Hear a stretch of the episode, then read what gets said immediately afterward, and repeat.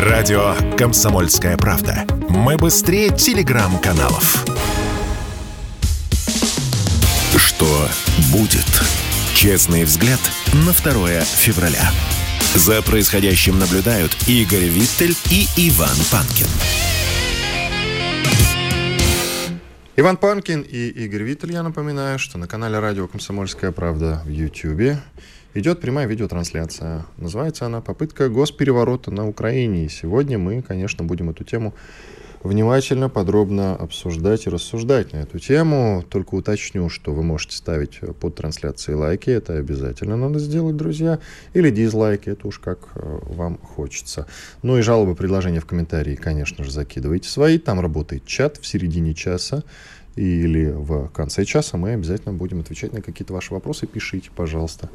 А, ну или мы подмечаем, если есть какие-то любопытные моменты, которые прямо сейчас, вот сиюминутно нам могут пригодиться, тоже, пожалуйста, пишите, будем использовать их в эфире. Ну а теперь приступаем к главной теме. Конечно, это вчерашние обыски у украинских элит. Причем не просто обыски, они последнее время идут активно, а вчера обыски эти самые шли, в том числе у Коломойского, одного из самых одиозных олигархов Украины, того самого человека, который в свое время привел Зеленского к власти – и вот сейчас у него проходит обыск. Любопытно. Пока не посудили, но может быть скоро. Меня больше всего удивило, что, ну то есть с одной стороны удивило, что он до сих пор на Украине, а с другой стороны ему ехать негде. Он во всех там э, и в Европу ему нельзя, и в Америку ему нельзя. Вот, понимаешь, мне прям лишь хочется заплакать над его нелегкой судьбой. Ты знаешь, он ведь был автором знаменитой шутки. Знаменитая шутка звучала так. На Украине же можно иметь только одно гражданство, как известно. Второе гражданство запрещено по закону. И ходила, гуляла знаменитая шутка, автором которого Коломойский и является. Звучала она так. Да, действительно, два гражданства иметь нельзя, а три можно. Да-да-да, Бенечка любил пошутить. Так. Итак, нам присоединяется Юрий Кот, политолог, декан факультета медиакоммуникации Московского государственного института культуры. Юрий, здравствуйте. Доброе утро, Иван, Игорь. Ну, с чем вы связываете-то вот эти вот, даже не только вчерашние, а вот э, обыски, посадки последних дней, последнего времени в на Украине? Ну, откровенно честно, про, про посадки я не слышал. Я слышу как раз только про обыски. Ну, обыски, да и обыски. Процесс идет, но это как бы это ни было обычным спектаклем. Вот. Но вообще, конечно, интересная такая вереница событий. Помните, приезд буквально месяц назад там главы ЦРУ на Украину был, да, такой за закрытыми дверями был разговор по поводу неудовольствия со стороны американцев действиями и теми результатами, которые достигла Украина. Потом, собственно, мы с вами помним параллельно процессе в самой, э, в самой Америке с требованием разобраться. Как говорил классик, вот, а, ну и, собственно, мы сейчас видим с вами вот эту вот а, такую вереницу обысков у достаточно действительно известных. Там, на самом деле, я бы не только обращал внимание, обращал внимание на Коломойского, но и Авакова. То есть прошли обыски у Авакова и у Коломойского. Что один, что второй парень очень важные такие, скажем так, объекты. Аваков вообще считается непотопляемым в на Украине. Да. Да, совершенно верно. Его вообще рассматривали как некого смотрящего от Америки на Украине. Он был самым, у него самый длительный срок пребывания в кресле министра внутренних дел Украины. То есть вот он как зашел туда вот после Майдана, на гребне Майдана, а до этого на Майдане кричал «менты не люди». Да, потом стал главой этих самых ментов, назвал, назвал их полицией. И, собственно говоря, очень удачно, нормально дрейфовал около 8 лет на этом посту. ну, практически там почти 8. Поэтому вот Авакова интересная фигура и Коломойский, безусловно, интересная. Ну, давайте попробуем разобраться именно по поводу этих двух ребят.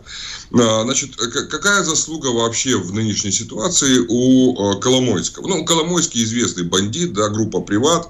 Он вышел с лихих 90-х. Он патологический игрок, садист, это вот те характеристики, которые я точно знаю, еще и там в бытность там, общения с людьми, близкими к нему. Он получал удовольствие от того, что издевается над людьми.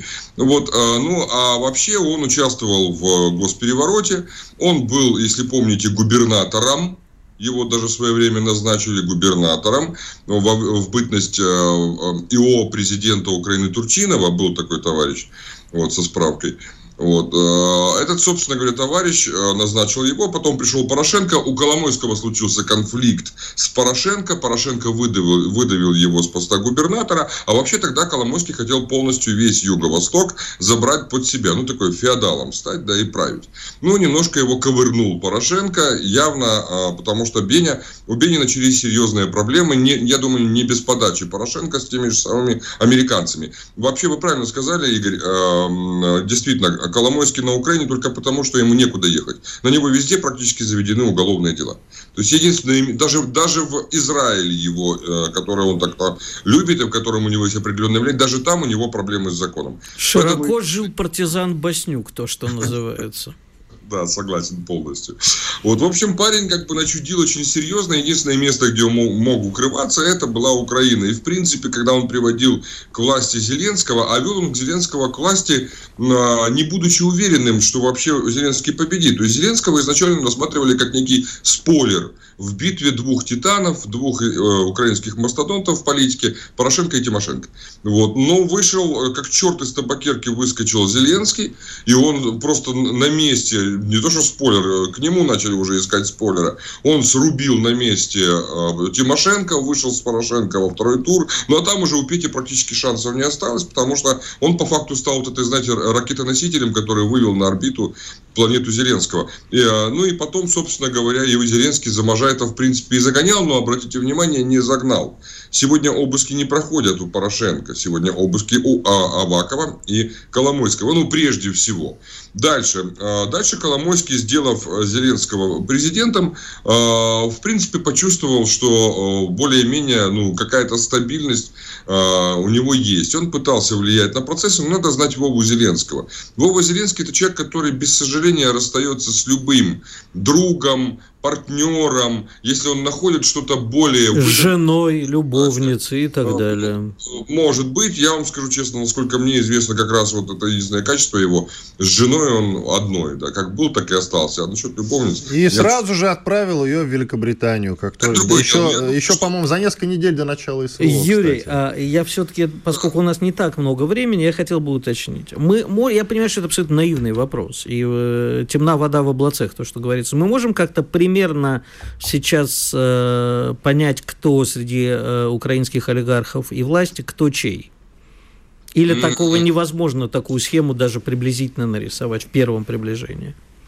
Ну, в принципе, э, можно сказать точно, что э, украинские олигархи сейчас все находятся под прицелом у международного олигархата э, под предводительством... У Рокфеллеров или у Ротшильдов? Да, совершенно верно. Я думаю, что больше ну, мне сложно их так сейчас сказать точно. Но, скорее всего, э, Рокфеллеры, скорее всего. Хотя не, не берусь судить. Но точно международного олигархата там, да, где там на Ладно, реп, реп, у рептилоидов, короче, все, не будем да, дальше. Да, глобалистов, да, глобалисты, э, вот, которые заходят как бы и вот этих мелких паразитов начинают съедать одного за другим. То есть открывать, начинают открывать консервы в виде украинских олигархов и их потрошить. То есть сейчас под прицелом однозначно Аваков, сейчас под прицелом э, однозначно однозначно Порошенко, просто, может быть, до них пока руки не дошли, или они уже там а, пролонгировали как бы этот процесс, пока к ним не дошли, за счет того, что откупились. Но сейчас э, серьезно начали э, разбираться с Коломойским. А Ахметов-то? Ахметов, ну, а как у Ахметов как, ну, как был, так и остался олигархом. То, что он, он там якобы отдал свой телеканал, э, это же не значит, что он перестал быть олигархом. У Ахметова ситуация очень сложная, потому что он в свое время, как раз накануне госпереворота в 2014 году, э, набрался э, кредитов на Западе, как, как жабам ила, понимаете? Есть такая вот в Новороссии присказка. Наився як жаба мулу. Вот он набрался этих кредитов до, до, до чертиков, по-моему, около 7 миллиардов а у него тогда был кредитный портфель. Вот, при том, что практически столько же у него был тогда официальный актив. Вот, и, естественно, его этим кредитным портфелем очень серьезно держали за одно место западники. Собственно говоря, и сегодня, насколько мне известно, он достаточно серьезно похудел в своих возможностях. Вот, э, и он выступил, кстати, в определенной оппозиции к Зеленскому. Если помните, где-то полгода назад или год назад он выступил в оппозиции, полгода назад выступил в оппозиции к Зеленскому. То есть он тоже сегодня под прицелом. Я думаю, что, скорее всего, э, будут пытаться довести дело с Коломойским до конца. Им нужна жертва.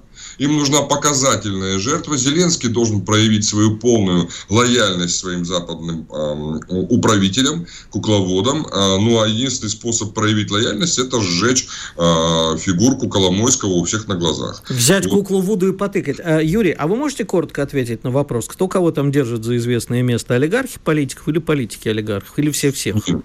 Конечно, олигархи политиков. Слушайте, это известно. Да, до сих пор, до сих пор. Мы-то думали, что ситуация поменялась уже. Нет, нет там, поймите, ребят, там очень все просто. Олигархам не имеет смысла содержать партии. Достаточно, чтобы олигархи в этих партиях выкупали нужных себе спикеров. Вот это известная украинская тема, как бы она не новая. И поэтому у Коломойского, например, были разные совершенно его люди, купленные им люди в разных партиях. И у Тимошенко, и у Слуги народа своя квота. Это та же самая тема с Ахметовым. Он тоже выкупал людей в разных партиях. То есть партии это чисто такие номинальные организации, в которые входили раз, и входят разные совершенно политики. Но эти политики э, могут быть, э, принадлежа к одной партии, принадлежать разным олигархам. То есть олигархи продолжают там править бал. Все еще. И повторюсь, сегодняшние обыски это не аресты. Это может быть, в принципе, тоже достаточно известная украинская игра в имитацию. Мы имитируем, мы делаем вид, что мы вас догоняем, а вы делаете вид, что от нас убегаете. Вы, мы делаем вид, что мы вас проводим обыски и будем арестовывать, а вы делаете вид, что вам страшно. Но на самом деле это Паузу может быть... сделаем, Юрий, что-то я упустил это время. Оставайтесь с нами, пожалуйста, Юрий Кот, политолог, декан факультета медиакоммуникации. Спорткп.ру О спорте, как о жизни. Что будет? Честный взгляд на 2 февраля. За происходящим наблюдают Игорь Виттель и Иван Панкин. Да-да, все так. Иван Панкин и Игорь Виттель. С нами на связи Юрий Кот, политолог, декан факультета медиакоммуникации Московского государственного института культуры. Юрий, да. А давайте осмыслим все-таки вот этот посыл с тем, что все-таки обыски эти не только вчерашние, но и последнего времени, связаны с тем, что Зеленский боится госпереворота. А он госпереворот, или, во всяком случае, заговор, имеет место быть. Да, конечно. Тем более, что ему уже там надули в уши, что за это время было, по-моему, предотвращено около 10 покушений на его жизнь. Да? Вот. Зеленский действительно, он пребывает в пограничном состоянии. Ну, слушайте, человек наркоман, да, с одной стороны. С другой стороны, человек очень часто ночует в бункере, боясь, что к нему что-то прилетит. У человека ну, тяжелое психическое состояние, а еще и окружение использует его для достижения собственных целей, прекрасно понимая, что э, испуганный Зеленский гораздо более выгодный, чем э, человек самодостаточный самодостаточный, уверенный в себе и здравомыслящий. Поэтому, конечно, да, у него постоянно эта фобия, что его будут пытаться убрать. И э, помните, когда он избирался э, в президенты, он говорил, что я за кресло держаться не буду, если надо будет, я буду уходить. Нет, но... он, он сказал сразу, я президент на один срок. Это да, он произнес во время инаугурации. Сказал бы сразу, я одноразовый президент. Тоже верно. Я а президент презерватив. Не я это сказал, Иван. Заметьте. Я, я, я, конечно, да. Все самое изделие... пошлое в этом эфире произношу именно я. Юрий, продолжайте, пожалуйста. Да, изделие номер два, как бы, потому что номер один уже, как говорится, застолбили. В общем, а, этот парень а, говорил, что не будет держаться, но все его действия последних нескольких лет точно, да, ну, может быть, еще в первые полгода президентства он как-то там трепыхался и пытался там чего-то там оставаться свободным, да, но за последние два года вот он действительно демонстрирует, что так просто это кресло он не отдаст. Он будет держаться за него всеми руками, зубами, клыками, чем угодно. Но поэтому... он может держаться, Юрий, простите, я вас перебью, а все-таки э, западные хозяева могут хотеть другого. И тут возникает вопрос. Вот то, что происходит, э, происходило вчера и сегодня, и, думаю, будет происходить в ближайшие дни, это перераспределение финансовых потоков, борьба за ресурсы, борьба за политическое влияние, либо за океанские и прочие хозяева, э, европейские, считают, что Зеленский не справляется э, сейчас с текущими задачами, которые нам неизвестны, потому что лично я считаю, что там речь о победе Украины, они не хотят победы Украины. А, либо, и так сказать, пугают преемников и, одновременно устраивая смотр преемников. Либо это что-то еще. Ну, вы понимаете, дело в том, что поскольку Украина является колонией американцев, а один, одно из правил управления колонией периодически проводить чистки. Для того, чтобы э, взбодрить остальных, для того, чтобы э, убрать особо одиозных. И сейчас, на мой взгляд, происходит просто обычная чистка со стороны э, саверенов по отношению к колонии. Зеленский в этой ситуации является просто в определенном смысле статистом. То есть фигурой... Чистка чтобы что, Юрий? Просто так чистки проводят редко. Показать, кто в доме хозяин, перераспределить финансовые потоки, посадить... Ну, зачем чистка? Чистка просто так не бывает. Совершенно верно. Смотрите, на Украине есть э, в определенном смысле конфликт интересов между Британией и США. Например, тот же самый Зеленский, если помните, у него был в свое время серьезный конфликт с Джо Байденом, да, когда Байден, он очень сильно помешал Байдену очень легко избраться на, на, на президентство. Вот, и по факту Зеленский присягнул на верность британцам. Вот, и в основном Ми-6 управляли его действиями. Сейчас обратно американцы забирают бразды управления под свои, ну, в свои руки. Это первое. Второе, за это время действительно система очень сильно расшаталась. Когда вот это было кто, кто, кто к британцам, кто к американцам. Сейчас идет э, серьезная централизация управления Украиной. Вот. Ну и параллельно, безусловно, не забывайте, пожалуйста, что в самой Америке очень серьезный скандал по поводу всех этих э, сумасшедших вливаний денег в никуда. Вот. И для этого сейчас надо почистить хвосты на Украине, чтобы во внутренней повестке в США можно было ответить на те вызовы, которые бросают, на ту перчатку, которую бросают демократам, республиканцев. Здесь все абсолютно логично, и я не вижу, а, ну, я не вижу пока что поводов думать по-другому. Да, под сурдинку, безусловно, определенные силы пытаются там решить свои там а, вопросы по перераспределению финансовых потоков. Это, безусловно, есть. Никуда от этого не денешься. Но обратите внимание, там, например, тот же попавший в зашквар министр обороны Резников, да, ему сейчас пророчат э, кресло другое, министра юстиции, например. То есть его никто не сажает, его просто переведут из одного кресла в другое.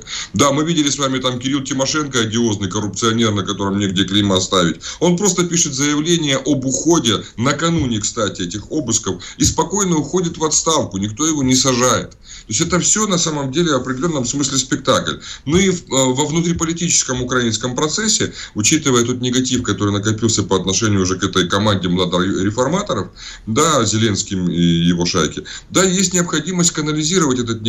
Надо выставить какой-то жупел, какого-то козла отпущения или козлов, группу козлов отпущения, на которых надо повесить э, все проблемы украинского народа, нынешние экономические проблемы, и сказать, вот они во всем виноваты. И, в принципе, отвести угрозу от самого Зеленского. Итак, Юрий, финально, финалем, что называется, нужно подытожить. А, во-первых, принято ли решение по, скажем так, снятию Зеленского снятию, я уже даже не знаю, как сформулировать точнее. Может быть, это переворот, может быть, э, какой-то другой легитимный способ. И кем это э, принято решение? Все-таки иностранными службами или внутренними? Не, может, не могут внутренние службы принимать решения о смене президента Украины. Это ну, игра... может быть, какой-то частный заговор имеет место, нет? Нет. Умер нет. во сне. Ну, а, если Зелен... ну, он не может, поймите, Зеленский не Или может... Или якобы прилетела русская ракета на голову. Вот, правильно. Зеленский может только умереть от ужасной, от, от карающей десницы Москвы. Поэтому... Ни, Но никак... кто, кто, извините, э, кто все-таки сейчас больше заинтересован в его снятии? Внутренние силы или иностранные? Все, я а... даю вам слово, пожалуйста. Пока никто не заинтересован в его смерти. Зеленский пока всех устраивает, как дурачок, который, в принципе, не понимает, что происходит на самом деле. Поэтому я думаю, что сейчас как раз идет процесс определенного обеления Зеленского, чтобы он продолжил все еще находиться на своем месте. Он очень нужен. Сейчас он очень нужен как живой символ борьбы с Москвой. Придет время, его будут использовать как мертвый символ. Но он пока что еще нужен. Юрий, а скажите, пожалуйста, я сейчас задам вот крайне идиотский вопрос, сразу признаюсь. А вот в свое время на заре э, после Майдана Порошенко э, был прислан туда, точнее сам, позван туда Михаил Николозович Саакашвили. А, вот это был жест чего? Искреннего намерения э, украинских властей бороться с коррупцией, и мы все помним его конфликт с Аваковым и Одесский порт, и так далее. Либо это был просто, ну, тако, такое, э, пиар-акция, показное выступление. Ну, Михаил давно уже работает на ЦРУ, да, и он является агентом влияния именно от э, спецслужбы Америки. И он был туда погружен как технолог, который умеет работать в рамках там, государственных переворотов. Потом, когда госпереворот произошел, он был, кстати, одним из застрельщиков этого процесса. Он там был нужен, потому что, ну, собственно, его туда запустили, надо было покормиться. А что же отдали-то? А вот вопрос, чего... Не, не то чтобы отдали. Еще и в тюрьму на, в Грузии посадили. Это какое-то странное действие ЦРУ. Я думаю, что в данной ситуации не совсем э, посадили. Я думаю, что его как раз в Грузию отправили для того, чтобы он там зажег Грузию. Потому что сейчас стоит задача у Запада везде на окраинах России все позажигать. И в Прибалтике, и в Молдавии, ну, Украина, понятно, говорить хотели Грузию. Думаю, пытаются точно так же качнуть Казахстан, Таджикистан, Узбекистан. Ну, все наше. Вот все, все лимитрофы, которые появились после развала Союза, везде пытаются зажечь. И в этом смысле Саакашвили нужен был как дестабилизирующий фактор для Грузии. Да, побойтесь Бога, но нынешний нынешний президент Грузии гораздо более лояльный к Америке, если это возможно, чем сам Саакашвили дорогой мой, ну, это, наверное, все-таки вы побойтесь Бога, потому что если говорить о поведении Грузии, которую хотели втолкнуть в войну сейчас, а Грузия сказала, нет, нет, нет, мы да, с, да. санкции мы не поддерживаем. То, что, то, что она про Россию, э, э, не она, конечно, назвать ее пророссийской нельзя, но то, что она сейчас умерена, это вовсе не значит, что она не лояльна Америке 100%. Просто в данном случае сказали, нет, не будем рушить остатки собственной экономики и собственной да. безопасности. Ну, это на самом деле бунт на корабле, вы должны это понимать. Конечно, конечно, вы... Конечно, но все-таки... Она действует сугубо в интересах грузинского народа, надо сказать. То есть, если бы на ее месте был Михо, как вы понимаете, уже давным-давно все полыхало бы. И в данной ситуации как раз э, сработали грузинские спецслужбы и купировали или ликвидировали эту угрозу, а, осознавая, как, куда толкает Саакашвили э, грузинский... Это, это, это зависит от того, в какой стадии Михоба был. Поскольку у него явная биполярочка, то был бы он в депрессивный, ничего бы не было. А будь бы он в маниакальный, как это было в восьмом году, то, в общем, можно было бы интересное увидеть. А вот без шуток, э, Юрий, вы сказали о том, что Зеленский интересен, э, интересен Западу, в том числе как живой символ борьбы с русским режимом. А, и раньше всех это поняли в Эстонии. Там появился памятник Зеленскому. Он изображен в виде статуи свободы. Жалко только изготовлен из песка. Но я надеюсь, собаки какие-нибудь там дворовые насут на него, и памятник Фу. развалится. Чертовой бабушка. Плохой мальчишка. Чего? Хорошие собаки. Плохой мальчишка, хорошие, хорошие песики, хорошие.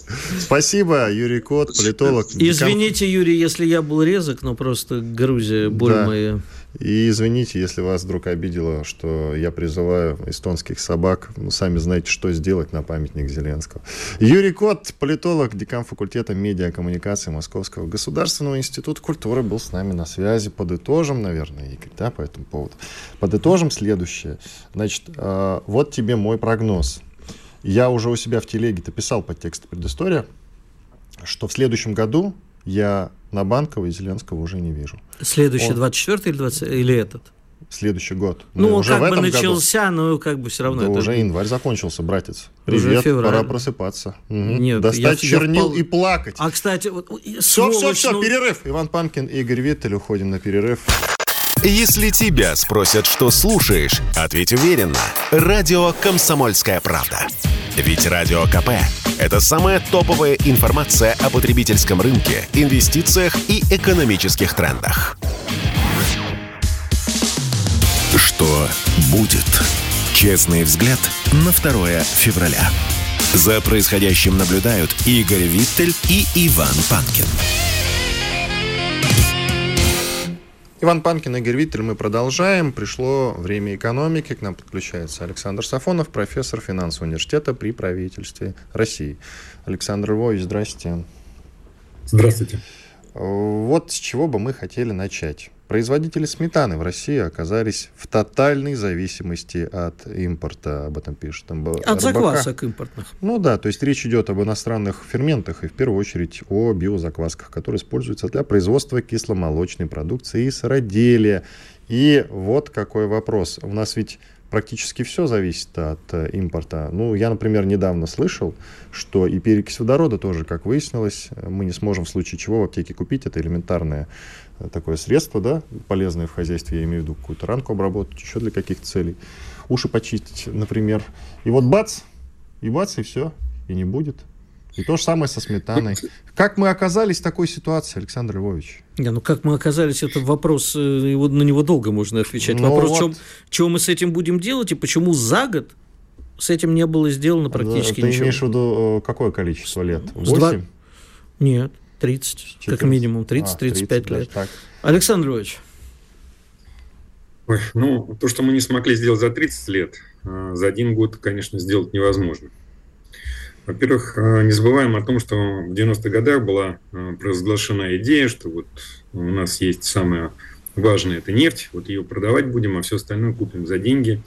Либо к нам чудесным образом придут инвесторы, которые будут возрождать нашу экономику. Ну, как тогда считалось, да? Вот, и это будет все выгодно, потому что у нас дешевая рабочая сила. Чудесно случилось. А, собственно говоря, так сказать, мы а, разрушили то, что производили раньше.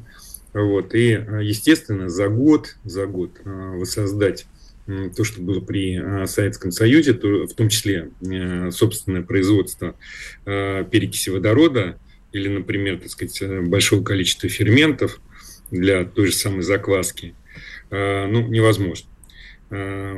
Дело в том, что мы свой ассортимент в значительной степени продукции да, ориентировали э, с точки зрения закупки за рубежом, то есть э, импортировали э, товары. И когда в условиях там, санкций 2014 года попытались, например, воссоздать номенклатуру Э, того же самого сыроделия, да, то есть ну, у нас в продаже появились э, сорта э, сыра там, молочных продуктов, которые мы раньше просто напрямую закупали в той же самой Италии, все равно ферменты первоначально ну, привозили оттуда. Естественно, но для того, чтобы, так сказать, в полной степени ну, начать жить по полному циклу, то есть начинать производить у себя определенные компоненты, в это надо вкладываться. Вот, к сожалению, пока а, крупных инвестиций в создание условий а, полной там, независимости от э, импорта, особенно э, с точки зрения комплектующей базы. Это касается не только там, э, традиционного восприятия промышленности, это там электроники, это касается в том числе и пищевой промышленности. Александр Ильич, а, я просто, извините, хочу уточнить. А нам, наверное, ну, в целом плевать на пресловутый хамон с пармезаном. Правда?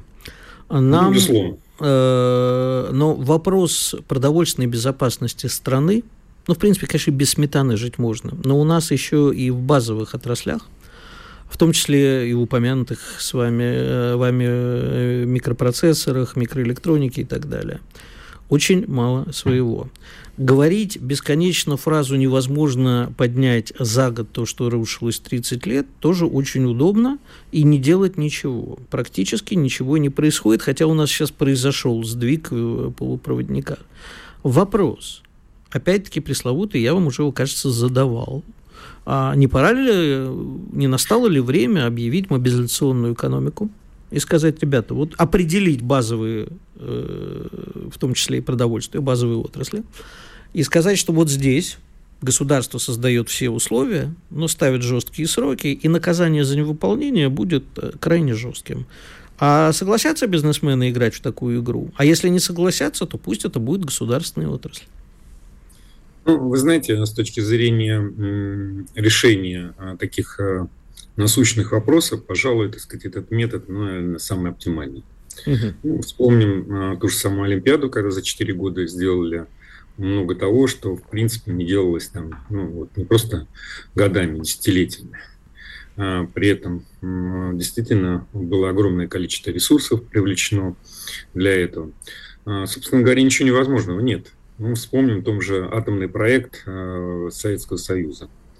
То есть за небольшое количество лет относительно да, была создана не просто атомная бомба, а был создан комплекс отраслей – но вы сами же понимаете, что для того, чтобы так произошло, нужны Шарашки и Лаврентий Павлович Берия. Да не обязательно, не обязательно. Тогда ну, очень многое было, так сказать, построено на, на скажем так... На, на идеологии. На, на, на идеологии, раз, да. Во-вторых, так сказать, многое было построено на ручном труде. Сейчас э, там при помощи шарашек много чего не решишь. Вот. Но э, формирование условных рабочих команд да, то есть не в рамках ведомств, да, вот э, ведомственные структуры здесь вряд ли смогут что-то решить.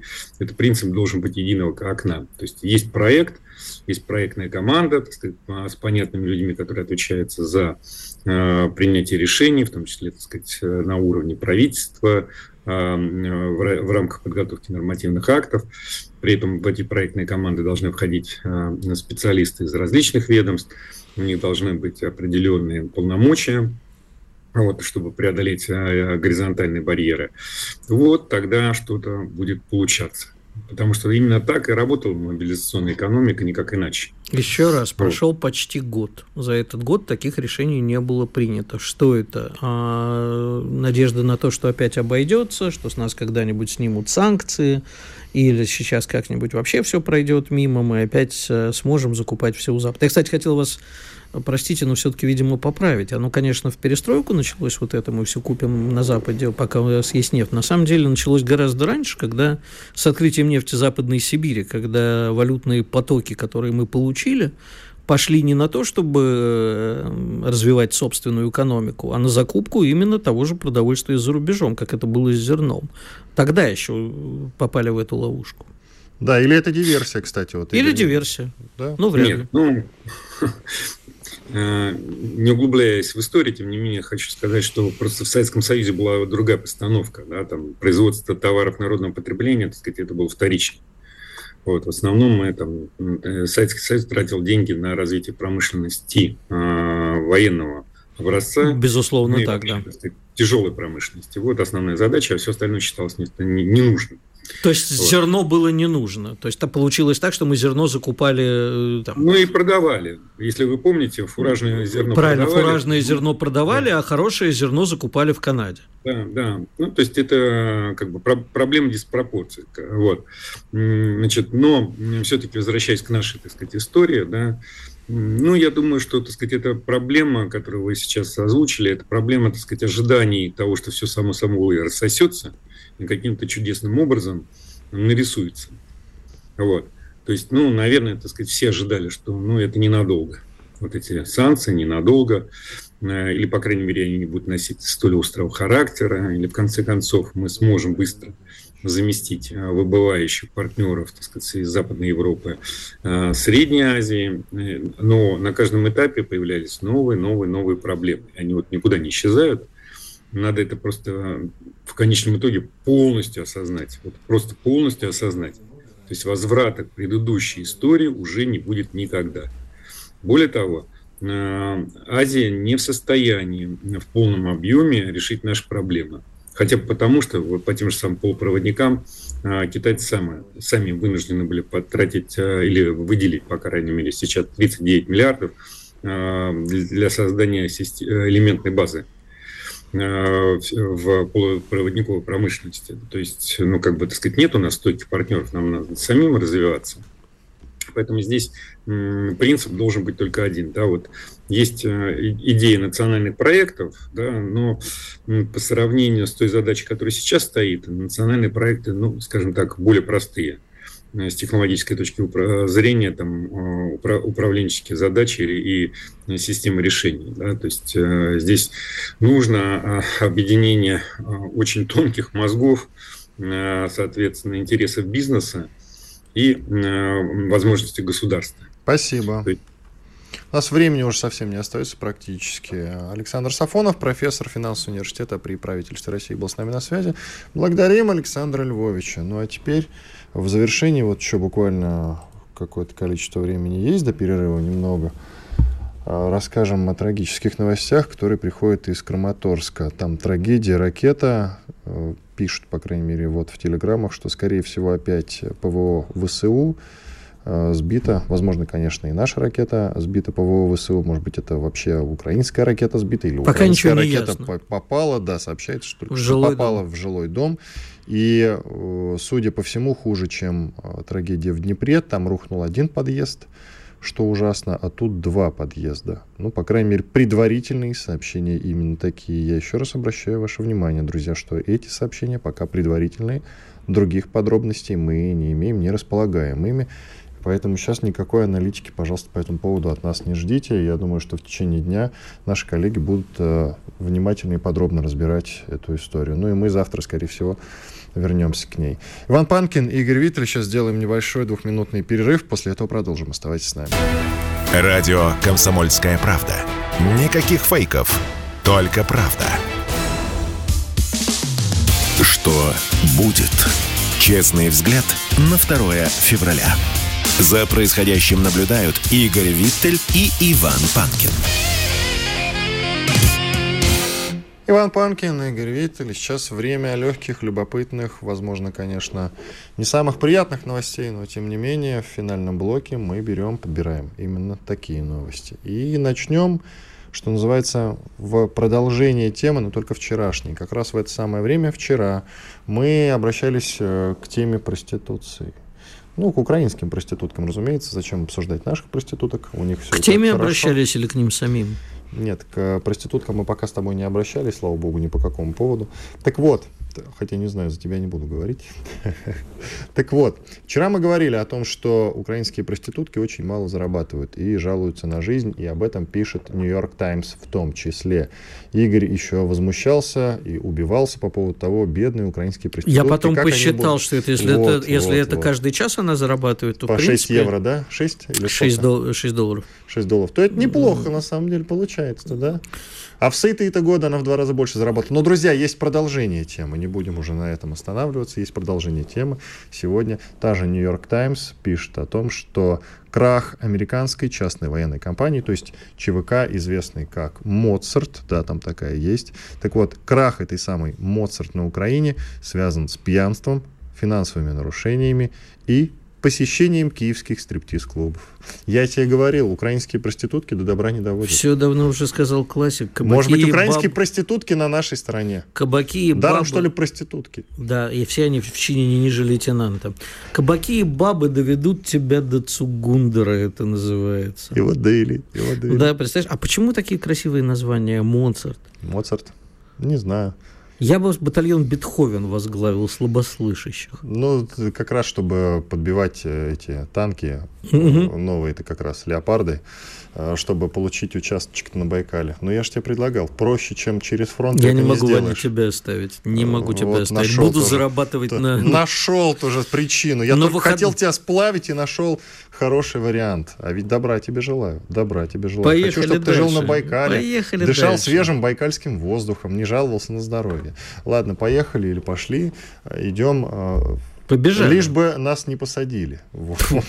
Лишь бы нас не посадили, лучше идти. Футболист Кокорин пожелал отсидеть в тюрьме каждому нормальному мужчине. По словам спортсмена, который сам около года, как пишут СМИ, чалился на зоне, это огромный опыт и хорошая школа. Ну, на самом деле не пожелал, как мне кажется. Я не знаю, почему пожелал, посоветовал. Порекомендовал. Ты знаешь, э, я... А дум... раньше, а ведь раньше, чтобы ты стал нормальным мужчиной, надо было а в армию сходить. Мы помним, да, за что Кокорин сел. За драку в кофемании, ну, где да. досталось стул одному московскому чиновнику. Я да. думаю, что... Разработчику автомобиля, на котором ездит Путин. А, да, а, больш... Большое количество жителей России если им предложить ударить стулом по, телеф... Э, по голове какому-нибудь чиновнику, а потом отсидеть годок, видимо, согласятся. Я так думаю. Я верю в наших жителей. А поэтому, ну что сказать, слушай, ни один Кокорин, к сожалению, да, э, российская традиция строится в основном не служил ни мужик и не сидел ни мужик. Вот такие две максимумы. А главное, заявление Кокорина очень очень в духе времени, к тому, что действительно сейчас, может быть, даже Карьера для многих, для многих, для многих ненормальных мужиков, он о нормальных говорит, но для многих ненормальных, наверное, проще отсидеть в тюрьме, чем не пойти в армию и там стать а нормальным еще, мужиком. А еще есть вопрос, который, по идее, надо задать экономисту. Ты понимаешь, что для многих наших, тех, кто пошел контрактники, uh-huh а для них еще и дело в заработке, потому что нигде в провинции они не заработают те деньги, которые они получают как контрактники, никогда в жизни. И это вот проблема, потому что а почему в мирное время не созданы экономические условия для того, чтобы человек достойно зарабатывал, особенно человек труда. У него нет никаких социальных лифтов, у него нет возможности зарабатывать какие-то более-менее нормальные деньги, и а, поэтому зачастую они вот идут, потому что это деньги, это социальный лифт. Это социальный лифт. Вот как бы это ни было грустно. Не отрицает патриотизма, и потому что... У нас люди... социальная страна, и вот такие у нас социальные лифты. Ну, да. Какая такие... социалка? Да поэтому, слушай, Такие Кокорин, лифты. Кокорин, в конце концов, не один. Э, есть у меня друг ныне агент, который э, тоже писал об этом в свое время. и говорил, что три года и на одной ноге простоял, и нормально все. Ну, есть, есть такое в обществе мнение. Ну, к нему можно относиться как к мнению, а не к рекомендации. Идем дальше. Гулявшая с теленком по Красной площади американка арестована на 13 суток. Друзья, во-первых, из этой новости мы узнаем, что у нас э, в, в стране есть американки. Это раз, они еще не, не поуехали все. И их много, судя по всему. Некоторые из них вместо собак, кошечек, пауков или змей заводят себе телят. И третий момент. Оказывается, на Красной, до Красной площади в принципе можно дойти с теленком. Значит, это любопытно. Отвечает Александр Друзь. Значит, во-первых, это не просто американка. Меня действительно э, удивляет. Я иногда захожу в бары, в которых экспаты собираются, они никуда не уехали. У нас в стране... Их много, да. В Москве по-прежнему много экспатов. Ты знаешь, ну, Георгий Бофт удивляется, откуда у нас иностранцы в России до сих ну, пор, действительно. Вот, кстати, удивительно. В Москве не бывает в, человек. В Питере китайцев меньше стало, а вот американцы по-прежнему работают. Китайцев везде меньше стало. Это правда. А, значит, быть, даже по поводу американки. Она не После просто, ковида. во-первых, по поводу доезда с теленком на Красную площадь, но у нас в свое время Матиас Руст долетел э, на Сесне. Казалось бы, времена изменились, а нет. Это не просто американка, это известная деятельница достаточно не просто в Америке, а и в мире. Она ездит по разным странам и демонстрирует, что животных есть нельзя, она вегетарианка, и поэтому она показывает человеческое. Ее уже там в Лондоне она с поросенком гуляла, я сейчас не помню, в какой стране, где еще. Сейчас она, если мне не изменяет память, в Балашихе живет. Или Балашихе. Балашихе, блин. Балашихе. Я все время, меня жители этого недоразумения все время... Москвич еще и оскорбляет жителей города и город. Нехорошо. Конечно. Не, под, не, я, не я, поддерживаю. Я рожден оскорблять всех. А, а значит, украинцев что-то ты мало оскорбляешь, кстати, вечно за них заступаешь. Я даже не знаю, как украинцев или связано? украинцев правильно. Подожди. Короче, она действительно живет где-то сейчас под Москвой, гуляет со своим теленком и всячески демонстрирует, что с животными надо дружить, а есть их не надо. Я не очень понимаю, почему она не гуляет с растениями, взяла бы, как, знаешь, в моем самом любимом фильме «Леон» с Жаном Рено, Матильда, там, они, помнишь, таскали все время горшок с японским да, спатифилумом? Да, да, который да? в конце фильма-то она его и посадила. Да, это не Жан Рено, а цветок. Да, Жан Рено, к сожалению, погиб. Это вам привет от Матильды. А, так вот, э, почему бы она не вышла с каким-нибудь японским спатифилом? Это все-таки растение. Зачем она ходит с теленком? Действительно непонятно.